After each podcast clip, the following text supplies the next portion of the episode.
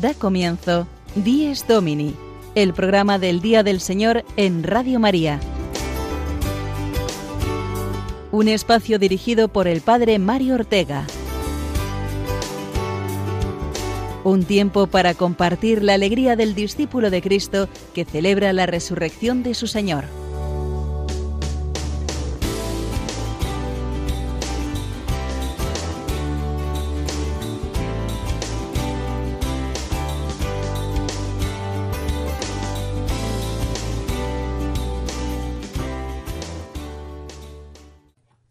Buenos días a todos, queridos oyentes de Dies Domini. Bienvenidos una semana más a este espacio del Día del Señor. Hoy, que es el último domingo del mes de María, en este tiempo litúrgico de Pascua y vida.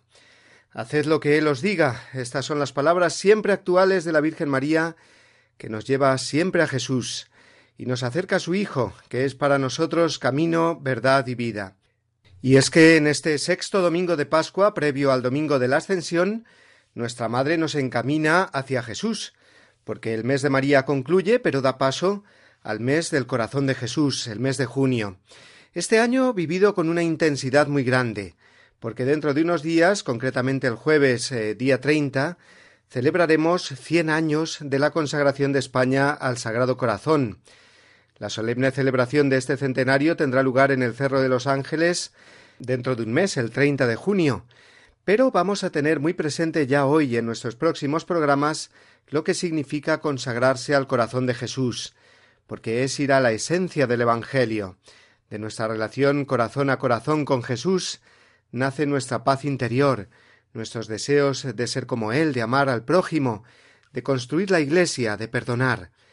Es Jesús el que nos salva, es Jesús la esperanza de la humanidad y a Él lo contemplamos con su corazón palpitante, resucitado. El mundo está mal, hay oscuridad y pecado, es verdad, pero no hemos de cansarnos de mirar a Jesús y decirle en vos confío. Y cada domingo que amanece es el mejor día para rejuvenecer nuestra vida cristiana, con la participación en la Eucaristía, la vida familiar, el descanso y la caridad fraterna. Por eso estamos con vosotros a esta hora cada semana con las distintas secciones y contenidos que os ofrecemos adelantados ahora en el sumario de nuestro Dies Domini de hoy, 26 de mayo, sexto domingo de Pascua.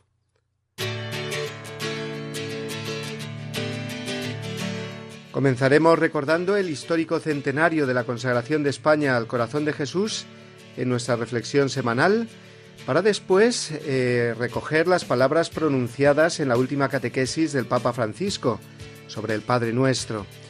Luego estará con nosotros, como cada domingo, nuestro querido Padre Julio Rodrigo, con su anécdota parroquial.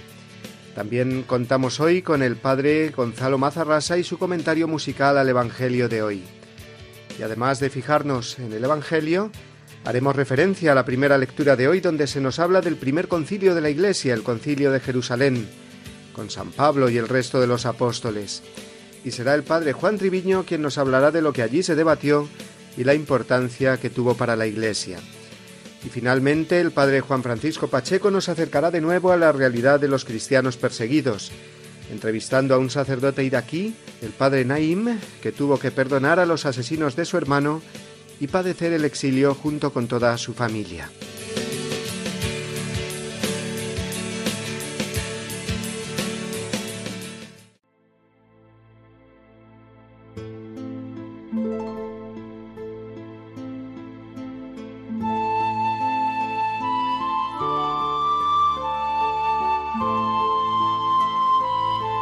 30 de mayo de 1919, en la cima del Cerro de los Ángeles, en Madrid, centro geográfico de la península ibérica, se bendice un grandioso monumento al corazón de Jesús, sufragado íntegramente con los donativos de miles de fieles.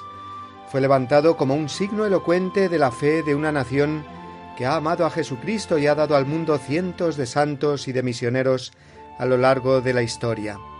El reconocimiento de innumerables familias, pobres y ricas, grandes o pequeñas, del pueblo o de la ciudad, que han puesto su esperanza en Jesucristo por encima de los dolorosos avatares de la historia de España.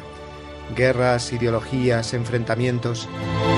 El ambiente de la Europa de principios del siglo XX era realmente inquietante, En 1914 estalló la Primera Guerra Mundial y en 1917 la Revolución Rusa. En España el clima de confrontación política y social era cada vez más preocupante. Fue entonces cuando la Iglesia en España emprendió la iniciativa de consagrar la nación al corazón de Jesús en el monumento erigido en su honor en el Cerro de los Ángeles. Y fue el rey Alfonso XIII, bisabuelo de nuestro Felipe VI, quien a pesar de las muchas presiones y amenazas de la masonería e ideologías ateas, decidió hacer esta solemne consagración, aunque le costara el trono, dijo, frase que se convirtió en profecía ya que en 1931 tuvo que exiliarse cuando se proclamó la Segunda República. Más allá de los avatares históricos, dentro de unos días, este jueves concretamente, se cumple un centenario histórico. España quedó consagrada al corazón de Jesús. ¿Qué significa esto cien años después? En primer lugar, la fidelidad de Dios. Aunque a los 17 años de ser inaugurado, 1936, el monumento al corazón de Jesús en el cerro fue sacrílegamente fusilado y dinamitado, Dios no abandonó a sus hijos. Jesús prometió reinar en España con más veneración aún que en otros lugares. Y así el monumento volvió a levantarse hace ahora 50 años. Y en España hay muchos corazones que confiesan cada día, Sagrado Corazón de Jesús, en ti confío. En segundo lugar, la renovación que haremos los cristianos españoles cien años después de la consagración de nuestra nación al corazón de Jesús expresa el deseo personal y eclesial de ser también nosotros fieles a Dios, a su reino de amor, justicia y paz, aún más tocándonos vivir unas circunstancias muy hostiles al Evangelio y a la Iglesia en nuestra España actual. Y tercero, el ambiente del que tanto nos lamentamos en nuestra nación cien años después de aquella solemne consagración es una oportunidad para poner a Jesucristo en el centro de nuestro corazón. El que ocupa el centro geográfico de nuestro suelo, ocupe ante todo el centro existencial de nuestra alma y de nuestra sociedad.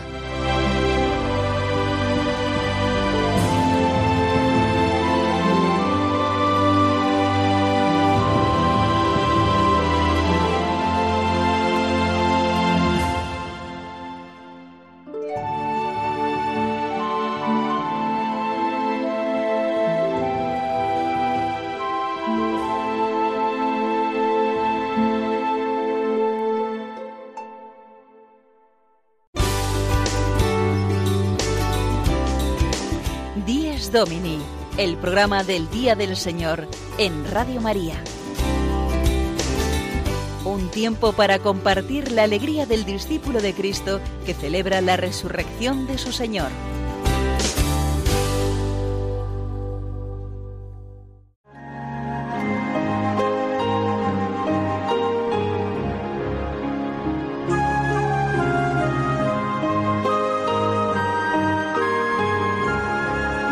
Cristo, alegría del mundo, resplandor de la gloria del Padre. Bendita la mañana que anuncia tu esplendor al universo. En el día primero tu resurrección alegraba el corazón del Padre. En el día primero vio que todas las cosas eran buenas porque participaban de tu gloria. La mañana celebra tu resurrección y se alegra con claridad de Pascua. Se levanta la tierra como un joven discípulo en tu busca, sabiendo que el sepulcro está vacío. En la clara mañana tu sagrada luz se difunde como una gracia nueva. Que nosotros vivamos como hijos de luz y no pequemos contra la claridad de tu presencia.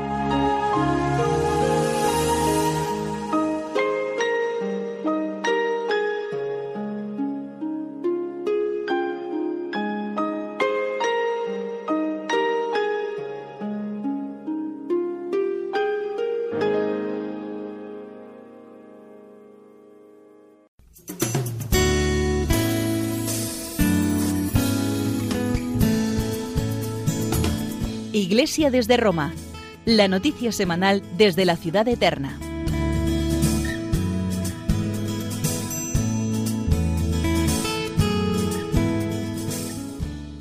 Y desde Roma nos ha llegado como cada semana las palabras del Papa, la catequesis que ha dirigido, como es habitual, los miércoles en la audiencia general. Y ya sabemos que venía comentando el Padre Nuestro, la oración dominical, por lo tanto algo muy de reseñar en nuestro programa del Día del Señor. En cada Eucaristía dominical recitamos el Padre Nuestro y el Papa nos ha ido explicando la oración de los hijos de Dios. Hoy que estamos recordando de una manera especial el corazón de Jesús y nos preparamos para renovar esa consagración a Él, no olvidamos que identificándonos con Jesús es como mejor podemos rezar el Padre nuestro. Cuanto más unidos estemos al amor de Jesucristo, al corazón de Jesús, cuanto más personalmente sintamos ese amor hacia el prójimo, más profundamente podremos llamar a Dios Padre. Es lo que nos explicó el Papa Francisco y vamos a escuchar ahora las palabras que dirigió como resumen de la catequesis en español. Queridos hermanos y hermanas, en este día concluimos el ciclo de catequesis sobre el Padre Nuestro, la oración que el Señor Jesús enseñó a sus discípulos. Hoy también nosotros, como discípulos de Jesús, fieles a su recomendación y siguiendo su divina enseñanza, continuamos haciendo la nuestra. No se trata de una fórmula para repetir de modo mecánico, sino de una intimidad filial por la que podemos llamar a Dios Abba, papá. Es la intimidad en la que Jesús, el revelador del Padre, nos introduce por su gracia. El catecismo de la Iglesia Católica nos recuerda que es el Espíritu Santo quien a través de la palabra de Dios enseña a los hijos de Dios a hablar con su Padre. Si leemos atentamente los Evangelios, vemos que todas las expresiones con las que Jesús reza en los diferentes momentos de su vida hacen referencia al texto del Padre Nuestro. Constatamos además cómo Jesús invita a sus discípulos a cultivar un espíritu de oración, a orar insistentemente y a tener siempre presentes a los hermanos y a sus necesidades.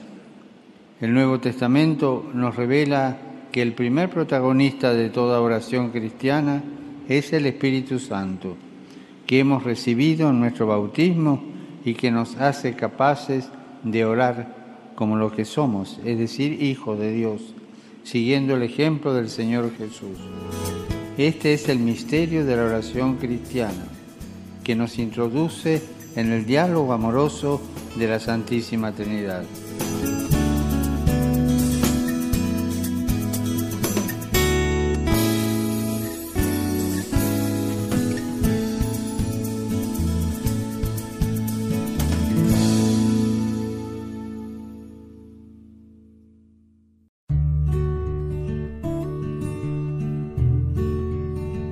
El domingo se distingue expresamente del sábado, al que sucede cronológicamente cada semana y cuya prescripción litúrgica reemplaza para los cristianos. Realiza plenamente, en la Pascua de Cristo, la verdad espiritual del sábado judío y anuncia el descanso eterno del hombre en Dios. Porque el culto de la ley preparaba el misterio de Cristo y lo que se practicaba en ella prefiguraba algún rasgo relativo a Cristo. Catecismo de la Iglesia Católica, número 2175.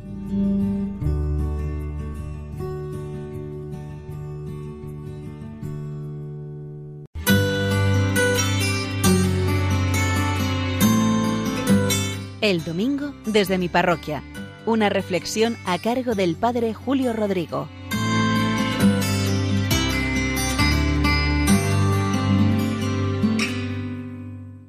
Muy buenos días y muy buen domingo a todos. Un domingo más les cuento anécdotas bonitas que me suceden aquí en mi parroquia de Boadilla del Monte. Estamos terminando el mes de mayo, el mes de María. De hecho, ayer aquí en la parroquia de Boadilla, en Madrid, hicimos el Rosario de la Aurora. Lo hacemos siempre los últimos sábados de mes, del mes de mayo, claro. Y lo hicimos desde la iglesia parroquial caminando hacia una ermita que tenemos en el monte de aquí de Boadilla y a las ocho de la mañana pues salimos con una imagen en procesión y unos cientos de personas acompañan la imagen de María. Luego la hermandad que lo organiza nos invita a un buen desayuno ahí en el monte. Y es un momento precioso. Algunas veces oigo yo críticos con estas devociones a la Virgen María, pensando que son actos, como comento, bonitos, actos de piedad, actos emotivos, pero ya está, que después eso significa poco para la vida de las personas. Pero no es así.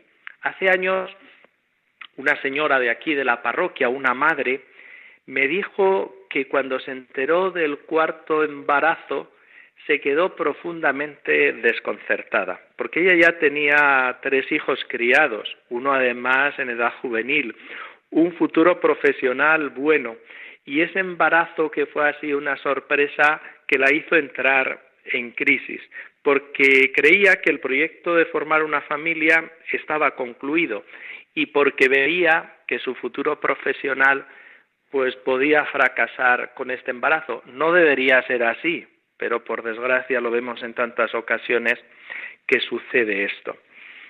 Y ella me dijo que en medio del desconcierto se puso a orar y que lo único que la venía a su mente eran las palabras de la Virgen María. Hágase en mí según tu palabra. Ella no entendía, como tampoco entendió la Virgen María en un primer momento lo que el ángel le estaba proponiendo, pero la Virgen dijo sí. Y ella me comentó que cuando pronunció esas palabras, hágase en mí según tu palabra, que la vino una paz inmensa y que la dio fuerza para afrontar el futuro con serenidad. Y la verdad es que me gustó muchísimo el testimonio de esta mujer porque, como ven, reaccionó al estilo de María, la gran discípula del Señor, la mejor discípula del Señor, como la define la Iglesia.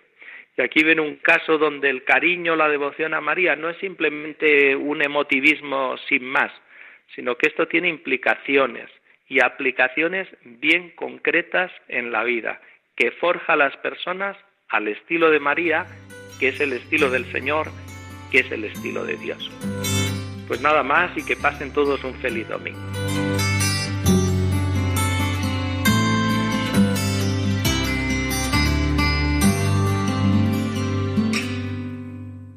Los que sois oyentes habituales de Radio María y la escucháis en varios momentos del día sabréis que durante este mes de mayo estamos realizando la campaña de donativos para esta emisora. Radio María, ya lo sabemos, se mantiene solo de donativos. No hay publicidad con la que se cubran gastos. Por lo tanto, el bien que pueda seguir haciendo la emisora de la Virgen y la extensión a otros lugares de España y del mundo depende en gran parte de nuestro bolsillo. Yo os aseguro, porque conozco esta casa desde hace años, que da gusto dar tu tiempo, tus recursos y tu colaboración económica a Radio María. Se emplea mucho y bien todo lo que damos por amor a la Virgen y puedes tener la seguridad de que estás contribuyendo a hacer llegar el Evangelio a muchas, eh, pero que a muchas personas.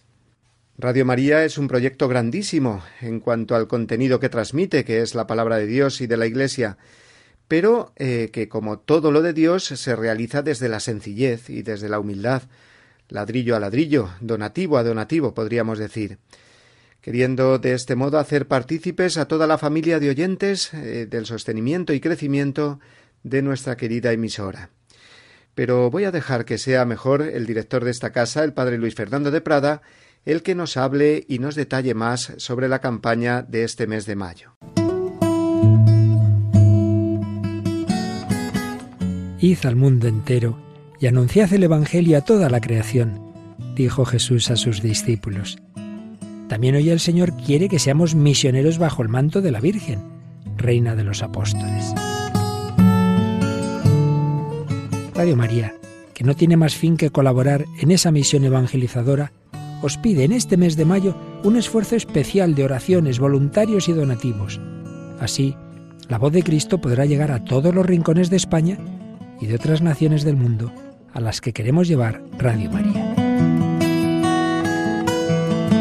Puedes informarte de cómo colaborar llamando al 91 822 8010 o entrando en nuestra página web radiomaria.es.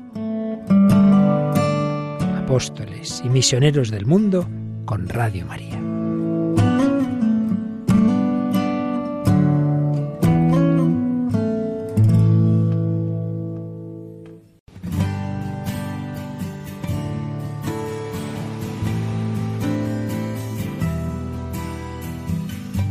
Quien canta, ora dos veces. La reflexión musical del padre Gonzalo Mazarrasa.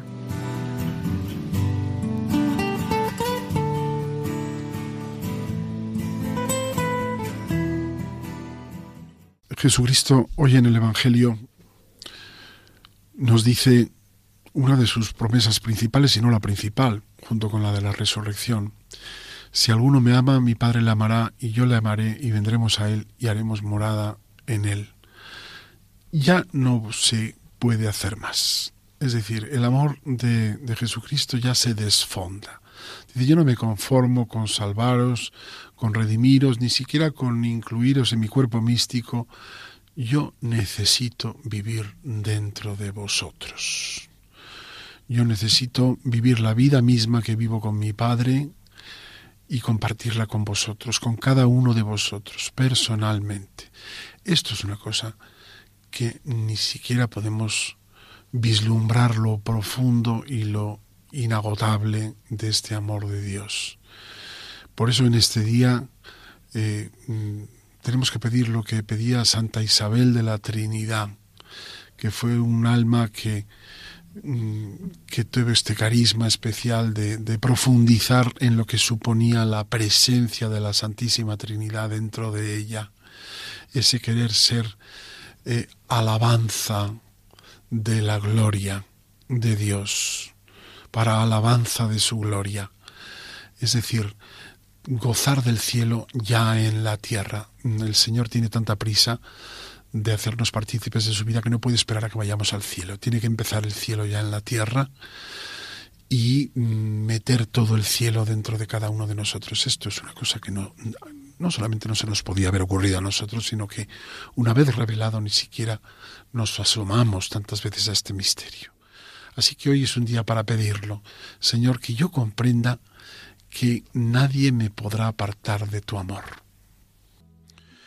Hay algo dentro de mí que me empuja a cantar, que me empuja a reír cuando quiero llorar, que me empuja a sufrir cuando quiero gozar y tú estás dentro de mí.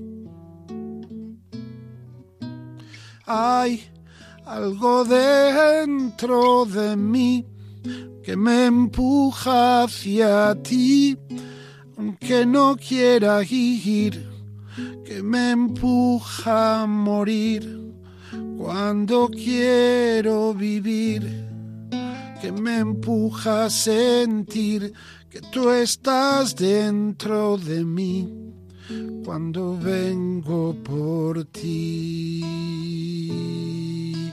Hay algo dentro de mí que se muere por ti y al tiempo quiere huir.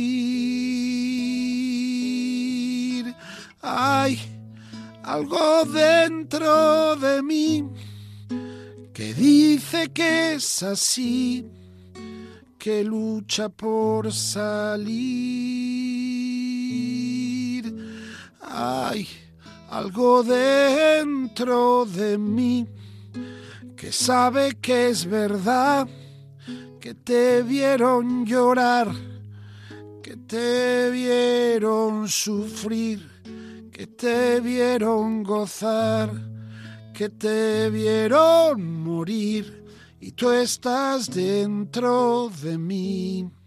Cuando vengo por ti, si tú estás dentro de mí, cuando vengo por ti.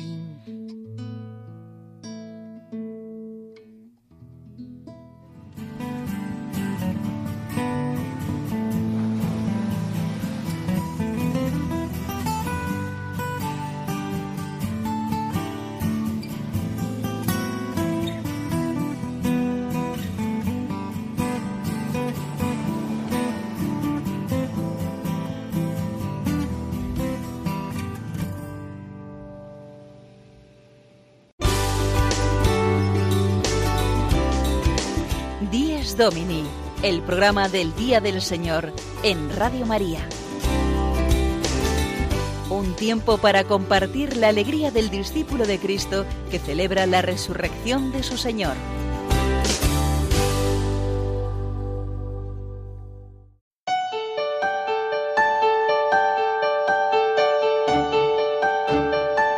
El padre Gonzalo Mazarrasa, de esta forma preciosa, a través del canto, nos ha introducido en las palabras eh, del Evangelio de hoy.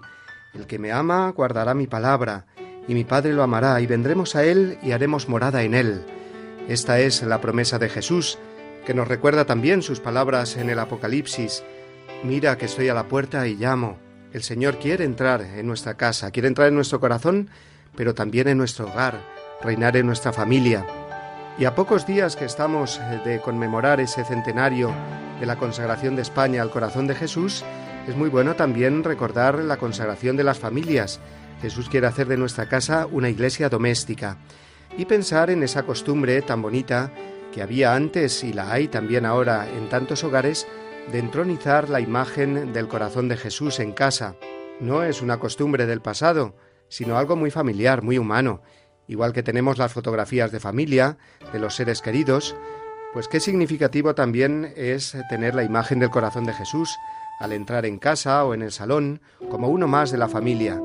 Él quiere estar en medio de nosotros, bendecirnos, y así se lo prometió a Santa Margarita María de Alacoque en esas revelaciones del corazón de Jesús, en las cuales concretamente se refiere a esta su presencia en medio de nosotros, en nuestros hogares. Dice así, estableceré la paz en sus hogares, en los hogares que tengan la imagen del corazón de Jesús. Les daré todas las gracias necesarias a su estado de vida. Los confortaré en todas sus aflicciones. Bendeciré todas sus empresas. Qué hermoso es tener a la vista siempre una bella imagen del corazón de Jesús para que nos recuerde a todos los miembros de la familia que contamos siempre con Él, que nos recuerde la caridad que tiene que reinar en la familia. Él es el Rey del Amor, el Rey de la Caridad. Y qué lástima que en tantas casas de familias cristianas ves una magnífica decoración, fotografías y cuadros preciosos, pero falta esa imagen del corazón de Jesús. Pues bien, pienso que este centenario de la consagración de España al Sagrado Corazón es una oportunidad preciosa para entronizar en casa la imagen del corazón de Jesús, para hablar con el sacerdote de nuestra parroquia y pedirle que venga a bendecir nuestra casa, a bendecir esta imagen y que esta imagen se convierta en un punto de referencia para toda la familia, sobre todo en los días de los aniversarios, los cumpleaños, los aniversarios de matrimonio, el aniversario también del fallecimiento de algún ser querido. Y también es una preciosa oportunidad para el apostolado. Quizás tengáis ya la imagen del corazón de Jesús en vuestra casa, pero a lo mejor alguna familia amiga que sabes que está un poco más alejada o que sí viene a la iglesia, pero a lo mejor no tiene tan presente a Jesús en su casa, pues le propongas esta presencia de la imagen de Jesús en su hogar. La evangelización creo que es mucho más sencilla de lo que nos parece. Nosotros ponemos ese granito de arena y Jesús se encarga de todo lo demás. Por eso animémonos a difundir la devoción al corazón de Jesús, que es difundir la presencia de Jesús en nuestro mundo, en nuestras comunidades, en nuestras parroquias, en nuestras familias. Pues vamos a continuar ahora con nuestro programa y lo hacemos de la mano del padre Juan Triviño, que hoy, haciendo referencia a la primera lectura que nos habla del concilio de Jerusalén, nos va a hablar de los concilios en la Iglesia y en concreto de este primer concilio que reunió a todos los apóstoles, incluido San Pablo, para una de las cuestiones más importantes que se debatieron en la Iglesia apostólica. Escuchémoslo con atención.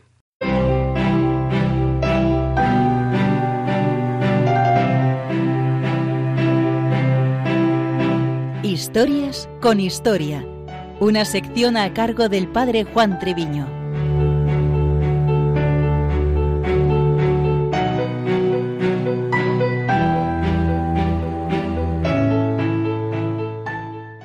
En el tiempo pascual en que nos encontramos, una de sus particularidades es la lectura continua del libro de los Hechos de los Apóstoles, donde ya en su día hablamos de muchos aspectos valiosísimos para la historia de la Iglesia, por parte de San Lucas, su autor sagrado. Precisamente en este domingo se proclama el texto del tradicionalmente conocido como Concilio de Jerusalén. Por eso en nuestra sección hoy hablamos sobre esa institución, los concilios. Un concilio es una asamblea de obispos que se reúnen con el propósito de regular sobre asuntos de disciplina eclesiástica o de la doctrina cristiana que afectan a la vida de las iglesias locales que presiden. Surgieron así históricamente como un elemento de comunión intraeclesial. Hay constancia desde el siglo I de varios elementos de relación entre comunidades cristianas de distintos territorios. La correspondencia epistolar o cartas, las visitas de obispos o las reuniones de obispos y presbíteros. Así pues, la realidad conciliar no abarca sólo a los llamados concilios ecuménicos, sino que también se dio y se pueden dar los sínodos o concilios particulares en relación con algún territorio o temática concretos, como concilios universales o ecuménicos han sido recibidos en la Iglesia Católica 21, siendo el Concilio Vaticano II, clausurado en 1965, el último de ellos. Volvemos al texto de los Hechos de los Apóstoles. En las campañas misioneras, San Pablo viajó a la isla de Chipre con Bernabé. Allí se convirtió el gobernador romano. Pasaron a otras ciudades de Asia Menor logrando muchas conversiones, a pesar de la hostilidad de los judíos que en una ocasión quisieron matar a pedradas a Pablo. Incluso, tras curar a un cojo de nacimiento, los tomaron por dioses y quisieron ofrecerles un sacrificio. De vuelta a Antioquía, donde había una floreciente comunidad, fueron a Jerusalén para asistir a esa reunión que ha pasado a conocerse como el Concilio de Jerusalén sería sobre el año 49 o hacia el 52, según opiniones de algunos autores. La temática a tratar era sobre si los gentiles, no pertenecientes al pueblo judío, que se convertían, debían o no cumplir la ley de Moisés y hacerse circuncidar, incluso para su salvación. Pedro y Pablo defendían la nueva libertad adquirida por Cristo.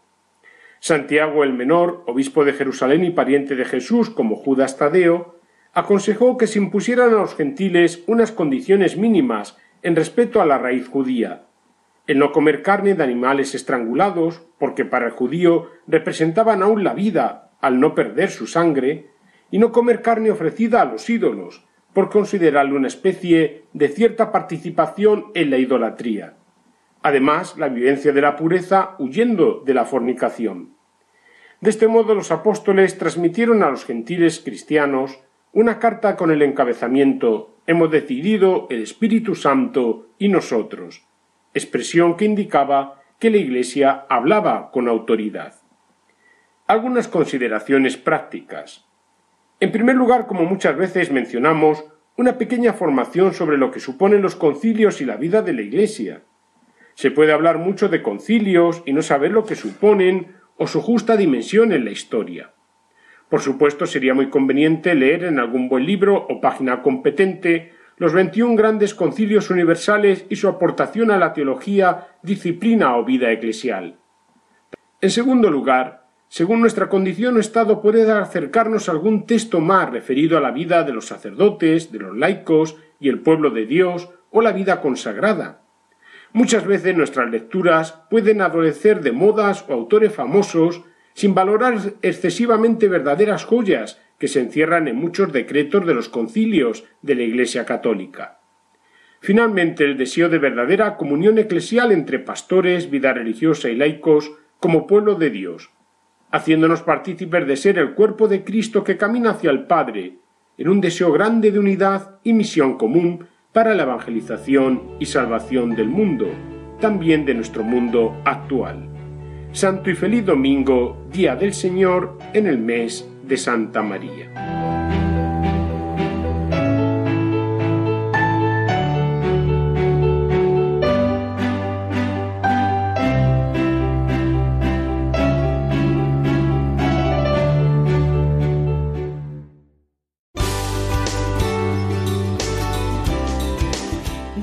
Domini, el programa del Día del Señor en Radio María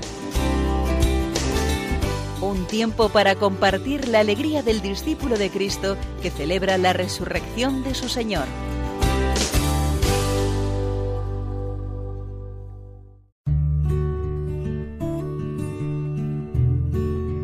El domingo es para el cristiano un día bendecido y santificado por Dios, o sea, separado de otros días para ser, entre todos, el día del Señor. Es un día para ocuparnos de las cosas santas, viviendo con gozo la verdad fundamental de nuestra fe, la resurrección de Jesucristo. De la exhortación Dies Domini de San Juan Pablo II.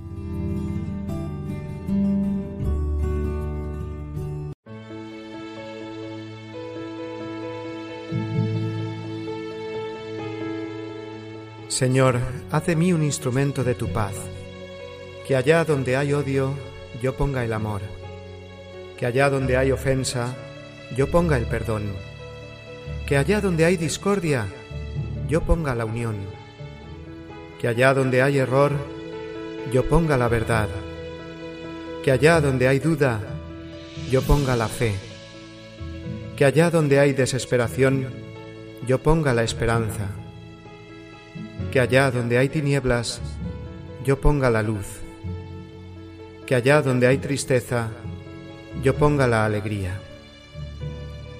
Oh Señor, que yo no busque tanto ser consolado cuanto consolar, ser comprendido cuanto comprender, ser amado cuanto amar, porque es dándose como se recibe, es olvidándose de sí mismo como uno se encuentra a sí mismo, es perdonando como se es perdonado es muriendo como se resucita a la vida eterna.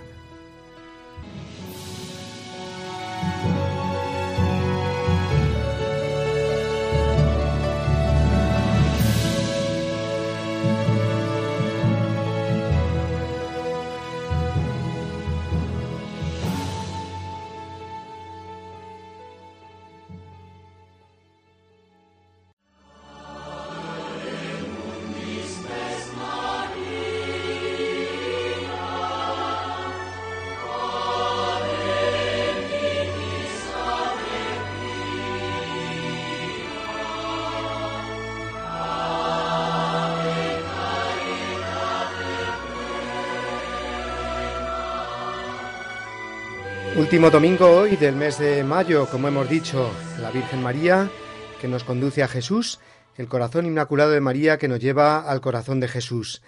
Y esta devoción, tanto al corazón de Jesús como al corazón de María, no tiene que quedar reducida simplemente a una relación intimista con el Señor, sino que nos tiene que abrir el corazón a nosotros, abrir el corazón a los demás, a las necesidades del mundo entero, a la caridad con tantas personas que nos necesitan, lejos de nosotros o muy cerca también, empezando por nuestra propia familia, por nuestro barrio, grupos de cáritas parroquial en los cuales seguro que podemos echar una mano. El verdadero devoto al corazón de Jesús es un cristiano que tiene siempre el corazón abierto a los demás, que no se dedica a lamentarse, a criticar, a juzgar a los demás, sino un corazón manso y humilde, dispuesto a construir y a ser instrumento de paz allí donde es necesario, que es en el mundo entero. Y un cristiano auténtico también es el que se preocupa por la situación de los demás cristianos en el mundo. Hemos escuchado hace poco cómo otro religioso salesiano y una religiosa, ambos en África, fueron asesinados, precisamente por estar dando su vida allí en favor de los más pobres. Recordamos igualmente a todos los cristianos de Oriente Medio que han tenido que huir. Hace poco salió un informe que en Irak, por ejemplo, han pasado de ser un millón y medio de cristianos en 2003 a apenas 150.000 en este 2019. Pues precisamente hoy contamos con el testimonio de un sacerdote iraquí que ha sido entrevistado por el padre Juan Francisco Pacheco, un sacerdote cuyo testimonio es verdaderamente conmovedor. Vamos a escucharlo ahora, en nuestra sección habitualmente al final de nuestro programa, que es la sección de la entrevista Firmes en la Fe.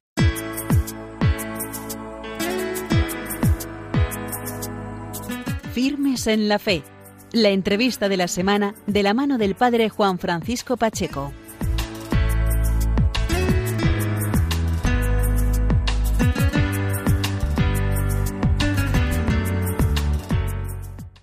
Buenos días amigos de Radio María, bienvenidos un domingo más a la entrevista de la semana. Hoy queremos detenernos en este domingo de Pascua en la realidad, una vez más, detenernos en la realidad de los cristianos perseguidos. Y es por una razón, porque esta mañana nos acompaña a través del hilo telefónico el sacerdote Naim Susandi. Es un joven sacerdote iraquí de rito siro-católico. A sus 34 años confiesa que en la tierra en la que nació, al igual que millones de jóvenes compatriotas, solo ha visto guerra y horror. Además, conoce de primera mano el sufrimiento y la persecución.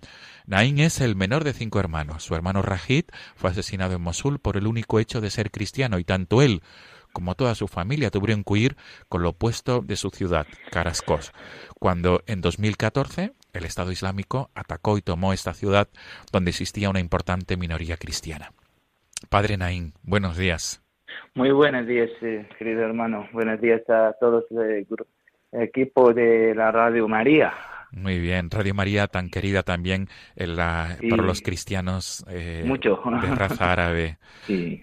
Eh, eh, padre Naín, primero de todo vamos a situarnos, ya te hemos presentado, pero mm, me gustaría subrayar, te encuentras actualmente trabajando en una parroquia de Albacete, ¿verdad? De la ciudad de Albacete. Sí, estoy trabajando como vicario parroquial de la parroquia de Nuestra Señora de las Angustias y San Felipe Neri aquí en Albacete, en la ciudad. ¿Cuántos años llevas en España, Nain?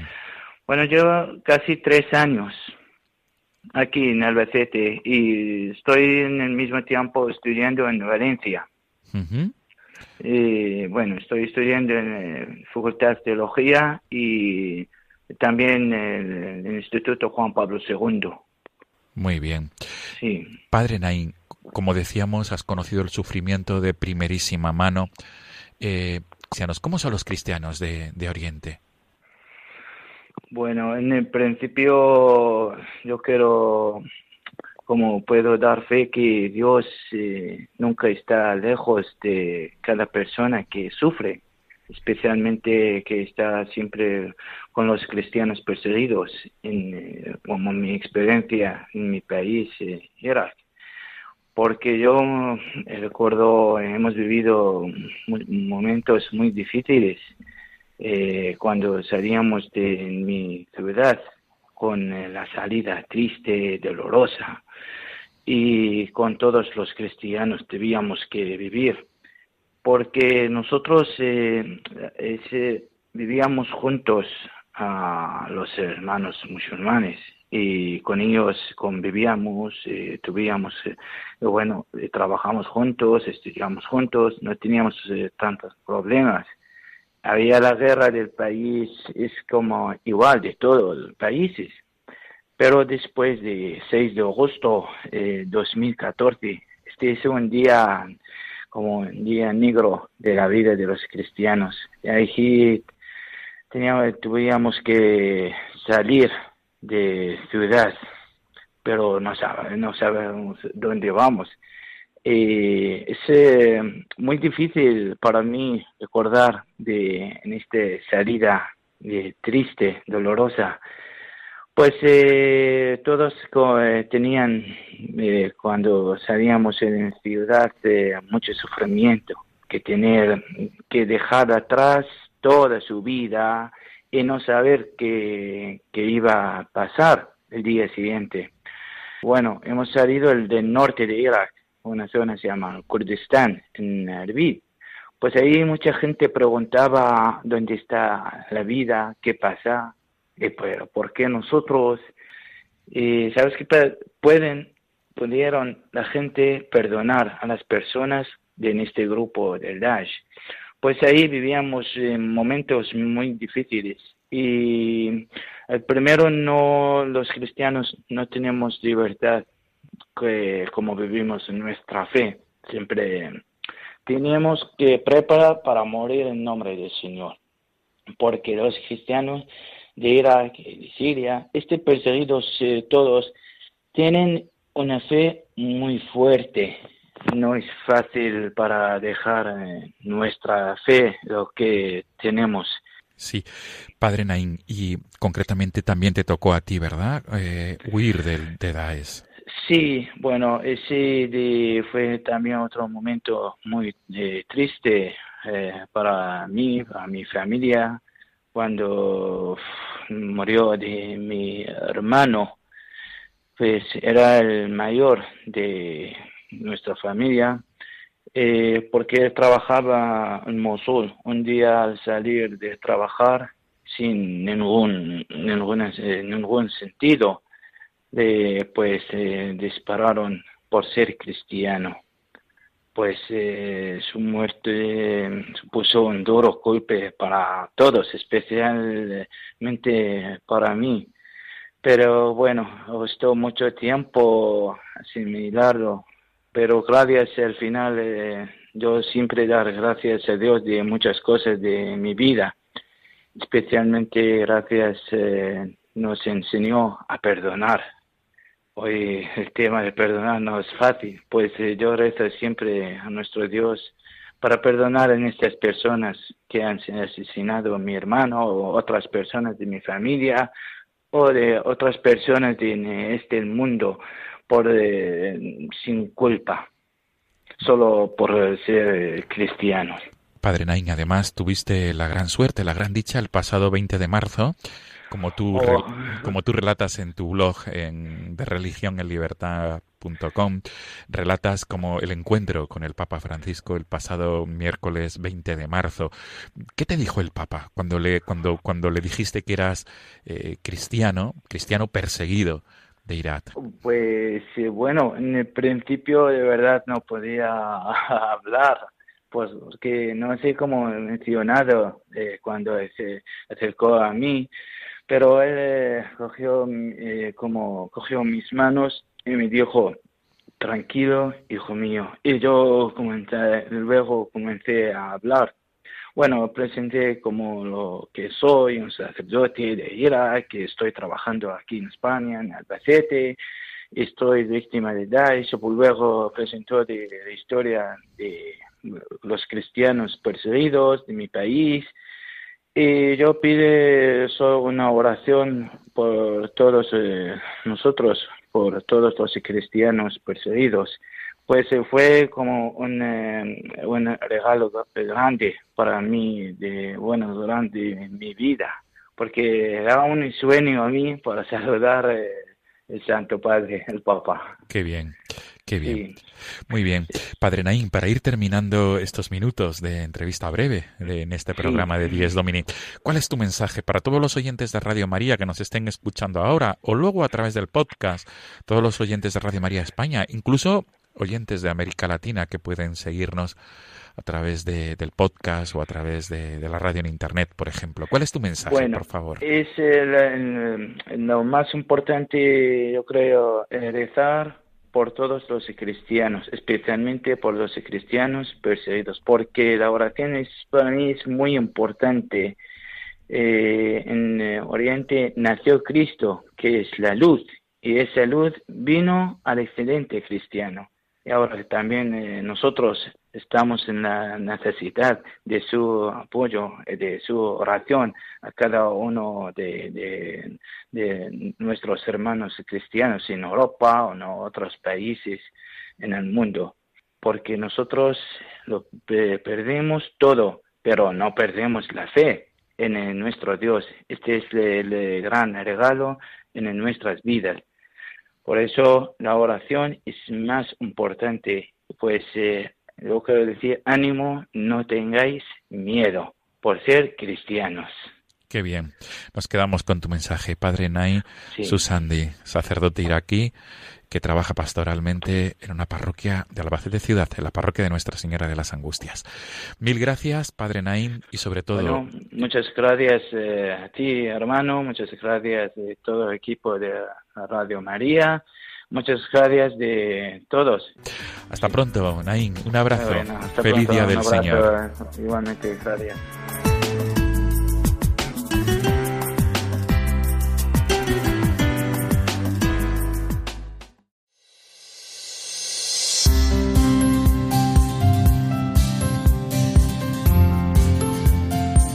Nos vamos acercando ya, amigos, a las nueve de la mañana de este domingo, sexto de Pascua.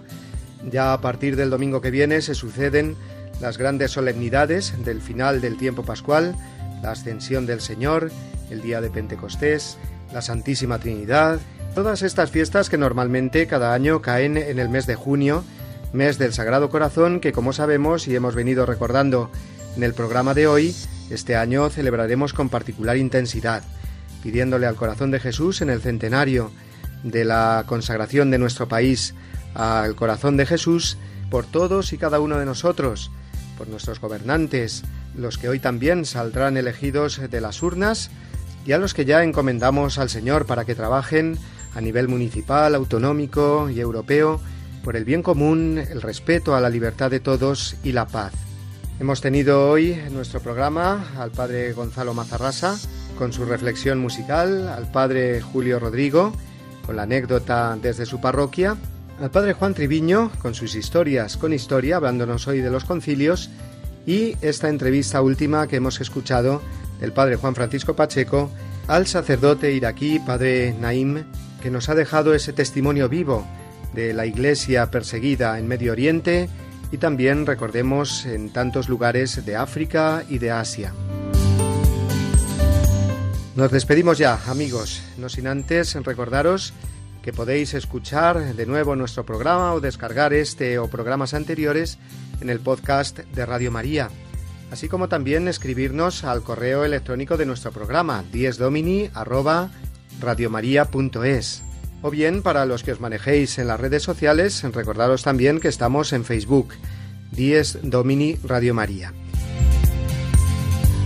Pues nada más, amigos, recibid una bendición enorme en el corazón de María, cuyo mes estamos despidiendo, y en el corazón de Jesús, cuyo mes nos disponemos a comenzar esta misma semana. Recibid un abrazo de parte de todos los que hacemos este programa y os esperamos como cada semana el domingo que viene.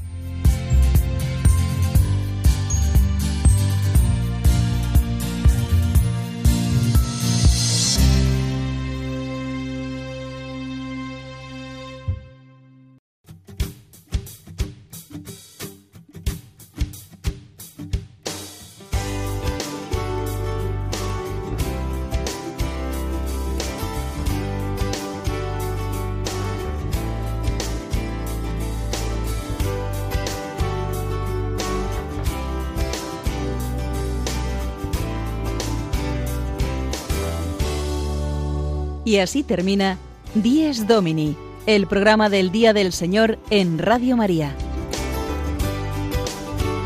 Un espacio dirigido por el Padre Mario Ortega. Un tiempo para compartir la alegría del discípulo de Cristo que celebra la resurrección de su Señor.